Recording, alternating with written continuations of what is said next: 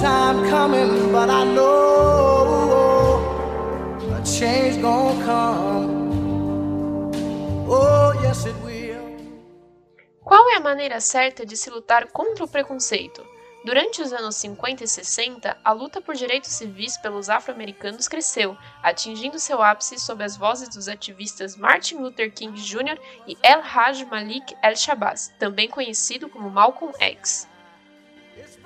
Enquanto o primeiro ficou conhecido mundialmente pela sua luta não violenta contra o racismo, o segundo, bem, ficou conhecido por defender a utilização de quaisquer meios necessários contra ele.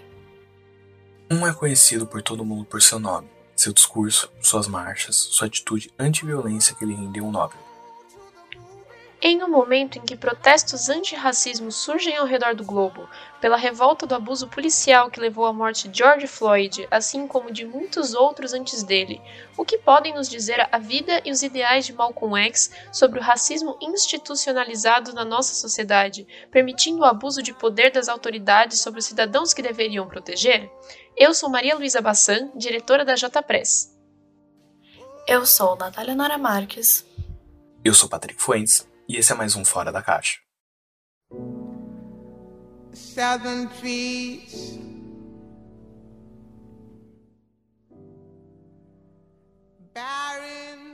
Antes de tentarmos entender quem foi o ícone, é preciso entender um pouco sobre o homem.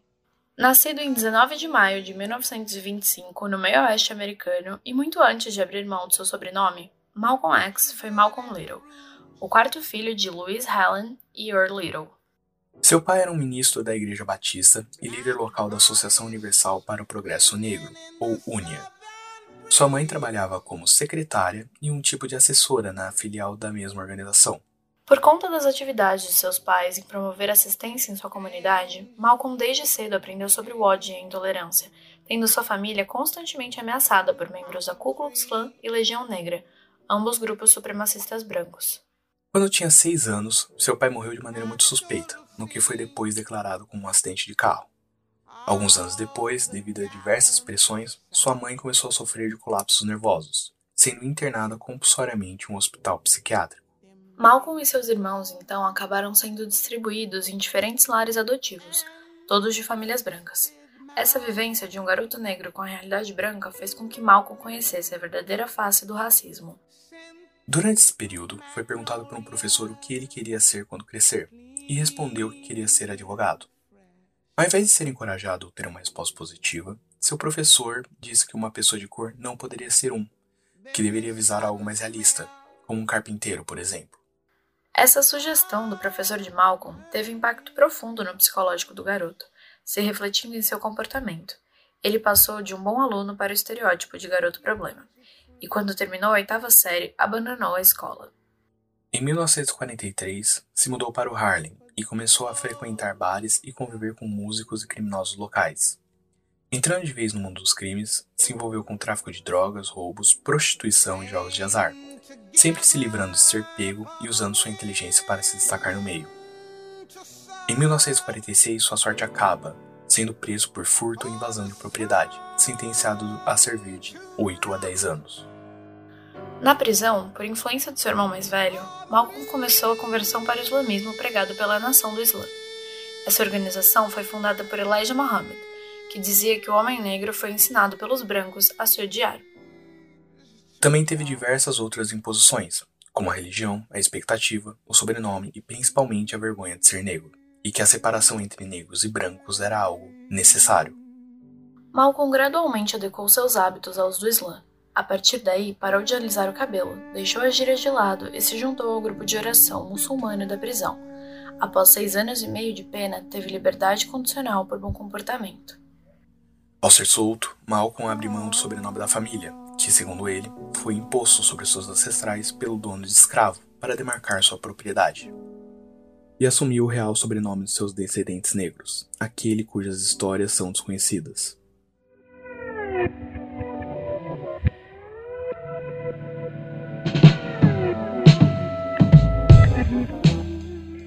Dessa forma, em 1952, nasce o que viria a ser uma das figuras mais importantes da luta pelos direitos, igualdade e identidade negra, Malcolm X. We are oppressed. We are exploited. We are downtrodden. We are denied not only civil rights but even human rights. So the only way we're going to get some of this oppression and exploitation away from us or aside from us is come together against a common enemy.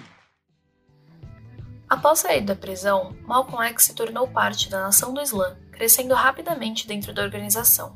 Logo virou ministro do Templo 7, situado na já familiar vizinhança do Harlem, criando programas de reabilitação de dependentes de drogas e álcool.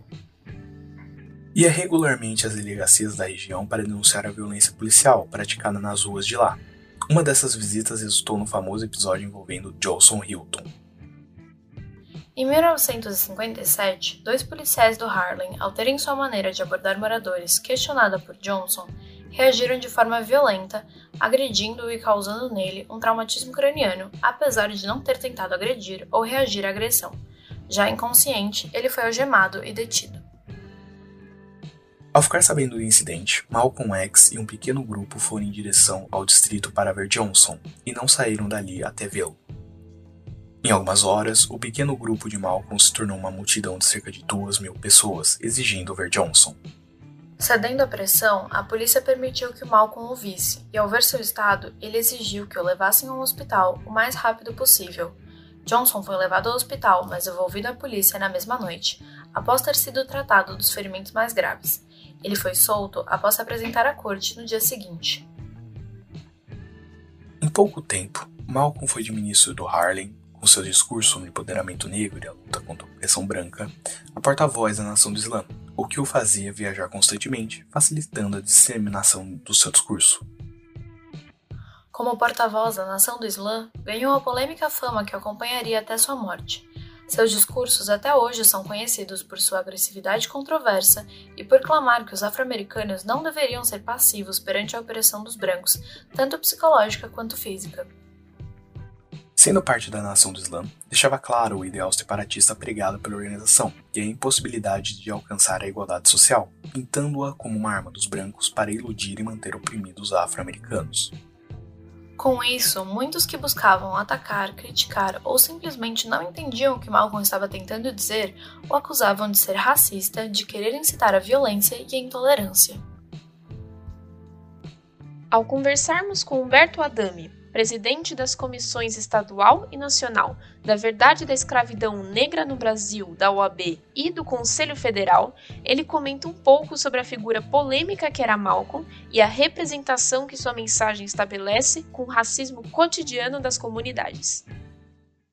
As propostas que são mais incisivas, como eram as de Malcolm X, acabam sempre por chamar mais a atenção. É, Malcolm X sempre foi um personagem que viveu de forma a modificar na sociedade escravocrata americana de uma forma tida como radical, mas de uma forma incisiva, precisasse pegando em armas. Bem, penso que a, a postura de, da luta contra o racismo de uma forma incisiva se verifica quando as populações estavam cansadas e sem opções e que então se voltam com, com energia pelo, pela possibilidade de enfrentarem a vida. Entre tantas polêmicas, é importante lembrar que Malcolm não era o único ativista que lutava contra o racismo em sua época e por isso precisamos trazer de volta a figura de Martin Luther King Jr. para nossa conversa. Malcolm X tinha uma abordagem bastante diferente de King, mas ambos queriam a mesma coisa: a garantia da dignidade e liberdade dos afro-americanos. Por conta da forma como discursava e por pregar a não violência como defesa contra as opressões, King tinha um maior alcance e era mais aceito do que Malcolm. Isso porque os interesses dos poderosos nos Estados Unidos não batiam com as ideias revolucionárias e com as medidas de autodefesa de Malcolm, já que esse movimento não poderia ser evitado, ao menos que fosse menos incisivo. Porém, essa não era uma situação aceitável para Malcolm, que não deixou de fazer críticas fortes ao outro ativista. Ele afirmava que Martin esperava que os negros convencessem os brancos a respeitá-los e não agredi-los cantando, e que assim mantinha seus seguidores indefesos contra as violências que sofriam. A nação do Islã crescia sem parar por conta da popularidade e força de Malcolm, mas um rompimento entre eles foi inevitável. No contexto da luta por direitos civis, o então presidente John F. Kennedy foi assassinado e questionaram Malcolm sobre seu pensamento a respeito. A resposta foi uma metáfora semelhante à que se faz a que se paga, o que foi inaceitável para Elijah Muhammad, fundador da nação do Islã, que além de ter apreço pelo presidente, tinha uma filosofia de não se meter em política. O líder do grupo decidiu por seu afastamento durante 90 dias. Nesse período, o ativista não poderia falar em público em nome da religião, a medida foi prolongada por tempo indeterminado devido principalmente ao posicionamento do filho mais velho de Elijah Muhammad. Quando percebeu que não teria mais chance de ser membro ativo na nação do Islã, Malcolm resolveu romper oficialmente com ela e viajar para o norte do continente africano, onde se encontrou com vários líderes poderosos. Nessa época, seu discurso se voltava para a hipocrisia americana, que vendia imagem de terra da liberdade, mas oprimia a população afro-americana. Em sua volta para os Estados Unidos, Malcolm tem um discurso bem diferente de antes de sua peregrinação, chegando inclusive a elogiar e defender Martin Luther King que estava na cadeia, assim como explica Humberto. Eu imagino que ele passou a ter uma reflexão diferente do que ele tinha de percepção do mundo na fase inicial, onde era uma fase muito mais ligada à agressividade e uma resposta mais imediata. E a impressão que eu tenho é que ele passa a curtir, a apreciar, a se inteirar de outras formas de apropriação do conhecimento e de resposta do que as que ele tinha anteriormente. E essas formas de apreciação é, do mundo fizeram mudar o seu comportamento e, portanto, a sua avaliação do mundo, inclusive, e das possibilidades de com ele interagir. Mesmo com a suavização do discurso, a relação entre Malcolm e a nação do Islã ainda era de conflito. Um dos últimos discursos de Malcolm X, e também um dos mais fortes e conhecidos pelo mundo, mostra que, mesmo após ter seus ideais revisados, a agressividade e a paixão empregadas em suas palavras não mudaram. Nele, Malcolm afirmava que é direito de todo afro-americano ser tratado como o ser humano que é, ter os direitos e respeito que a sociedade garante aos seres humanos e que isso deveria ser assegurado por quaisquer meios necessários. No dia 21 de fevereiro de 1965, Malcolm foi ao seu último discurso, já pressentindo o que estava para acontecer. Uma semana antes de sua morte, a casa em que morava havia sido alvo de coquetéis Molotov e a polícia havia alegado que o ataque foi forjado pelo próprio ativista, mas dessa vez a atitude policial não foi menos suspeita. No dia, Malcolm iria discursar em nome da Organização da Unidade Afro-Americana. Logo após o discurso de abertura, Malcolm foi ao palco e se preparou para começar o seu discurso, quando um homem começou uma confusão no meio da plateia. Essa distração fez com que os guarda-costas de Malcolm ficassem ocupados, permitindo que dois atiradores pudessem fazer de Malcolm seu alvo. Após 21 tiros, Malcolm X faleceu no local. Praticamente não havia policiais no local, o que é bastante estranho considerando o atentado ocorrido na semana anterior. Além disso, depois dos tiros, quando os policiais chegaram, não havia senso de urgência. Naquele dia, um dos atiradores foi detido pela multidão e preso em flagrante. Semanas depois, outros dois suspeitos também foram presos, uma solução relativamente rápida para tentar acalmar os ânimos da população. Mas o crime estava longe de ser considerado resolvido. Após o caso ter sido oficialmente concluído e os suspeitos condenados, Talmadge Hayer, o atirador preso em flagrante, confessou que os outros dois presos não eram seus verdadeiros cúmplices, dando nomes e detalhes dos verdadeiros envolvidos no assassinato. Mesmo com as evidências e a confissão de Hayer, mostrando que o crime não havia sido solucionado e que o verdadeiro assassino nunca tinha sido indiciado pelo crime, o caso nunca foi reaberto. Nos arquivos do FBI havia evidências de que Elijah Muhammad havia demonstrado seu ódio a Malcolm, o que, aliado ao discurso de seu filho mais velho, poderia ter incitado a organização paramilitar da Nação do Islã a tomar algum tipo de providência. Mas se o FBI podia prever que isso aconteceria, por que uma medida preventiva não foi tomada? Bem, mesmo que vários documentos desclassificados sobre Malcolm X tenham sido liberados ao público pela agência, nenhum deles contém algum tipo de justificativa para essa falta de iniciativa. 55 anos após a morte de Malcolm X, sua mensagem sobre a afirmação negra parece ainda muito ativa, já que a não violência falha em conquistar a equidade. Mesmo após as conquistas dos direitos civis por todos os ativistas que lutaram nos anos 50 e 60, ainda há muito para melhorar.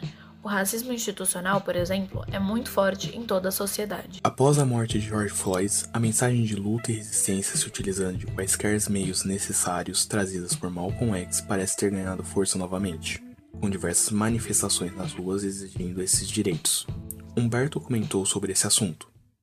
Eu creio que, é, ao se comparar Malcolm X com a reação que ocorre a partir dos Estados Unidos e pelo assassinato de George Floyd e que alcança o mundo inteiro Tóquio, Índia, Paris, Londres, todos os Estados Unidos, inclusive no Brasil isso acaba por determinar que o combate ao racismo é uma, uma necessidade urgente, atual e mundial. Ao mesmo tempo, você pode observar e, na realidade brasileira, os negros só são ouvidos e que vem denunciando o racismo, os negros brasileiros há décadas, são ouvidos apenas depois que os negros americanos passam a ser a inflamar o país. É mais um, um, uma demonstração que como, de como no Brasil,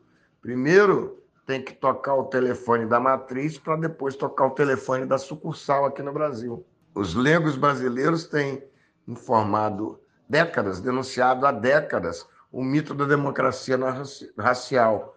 Tem construído é, excelentes posições de é, luta nessa denúncia do racismo e de construção de uma nova sociedade menos escravocrata. E, ao mesmo tempo, ao que parece, não, não são ouvidos da mesma forma, são ouvidos ouvidos apenas quando lá nos Estados Unidos toca o telefone da matriz. Vejo também que, em relação ao Malcolm X, alguma semelhança entre o movimento Reaja ou Será Morto, que aconteceu na Bahia alguns tempos atrás com mais profundidade, mas ainda assim está lá funcionando, é a necessidade dessa resposta de confronto com o sistema de opressão e a repressão armada. Aqui o que eu encontro mais próximo é essa o Reage ao Será Morto é, e com o Hamilton Borges e aqui no Brasil e, e logo no, no início é, de alguns tempos atrás. É claro que a luta contra o racismo é algo que começou muito antes do nascimento de Malcolm X e continua até os dias de hoje. Contudo, seu legado nos diz algo muito importante: que um povo historicamente oprimido não irá escalar para sempre e que sua reação jamais deve ser confundida com violência. Muito obrigado por acompanhar mais um Fora da Caixa com a gente. Nos vemos no próximo podcast com o Sala. Sigam arroba Jornalismo Júnior nas redes sociais e confiram as nossas playlists no Spotify.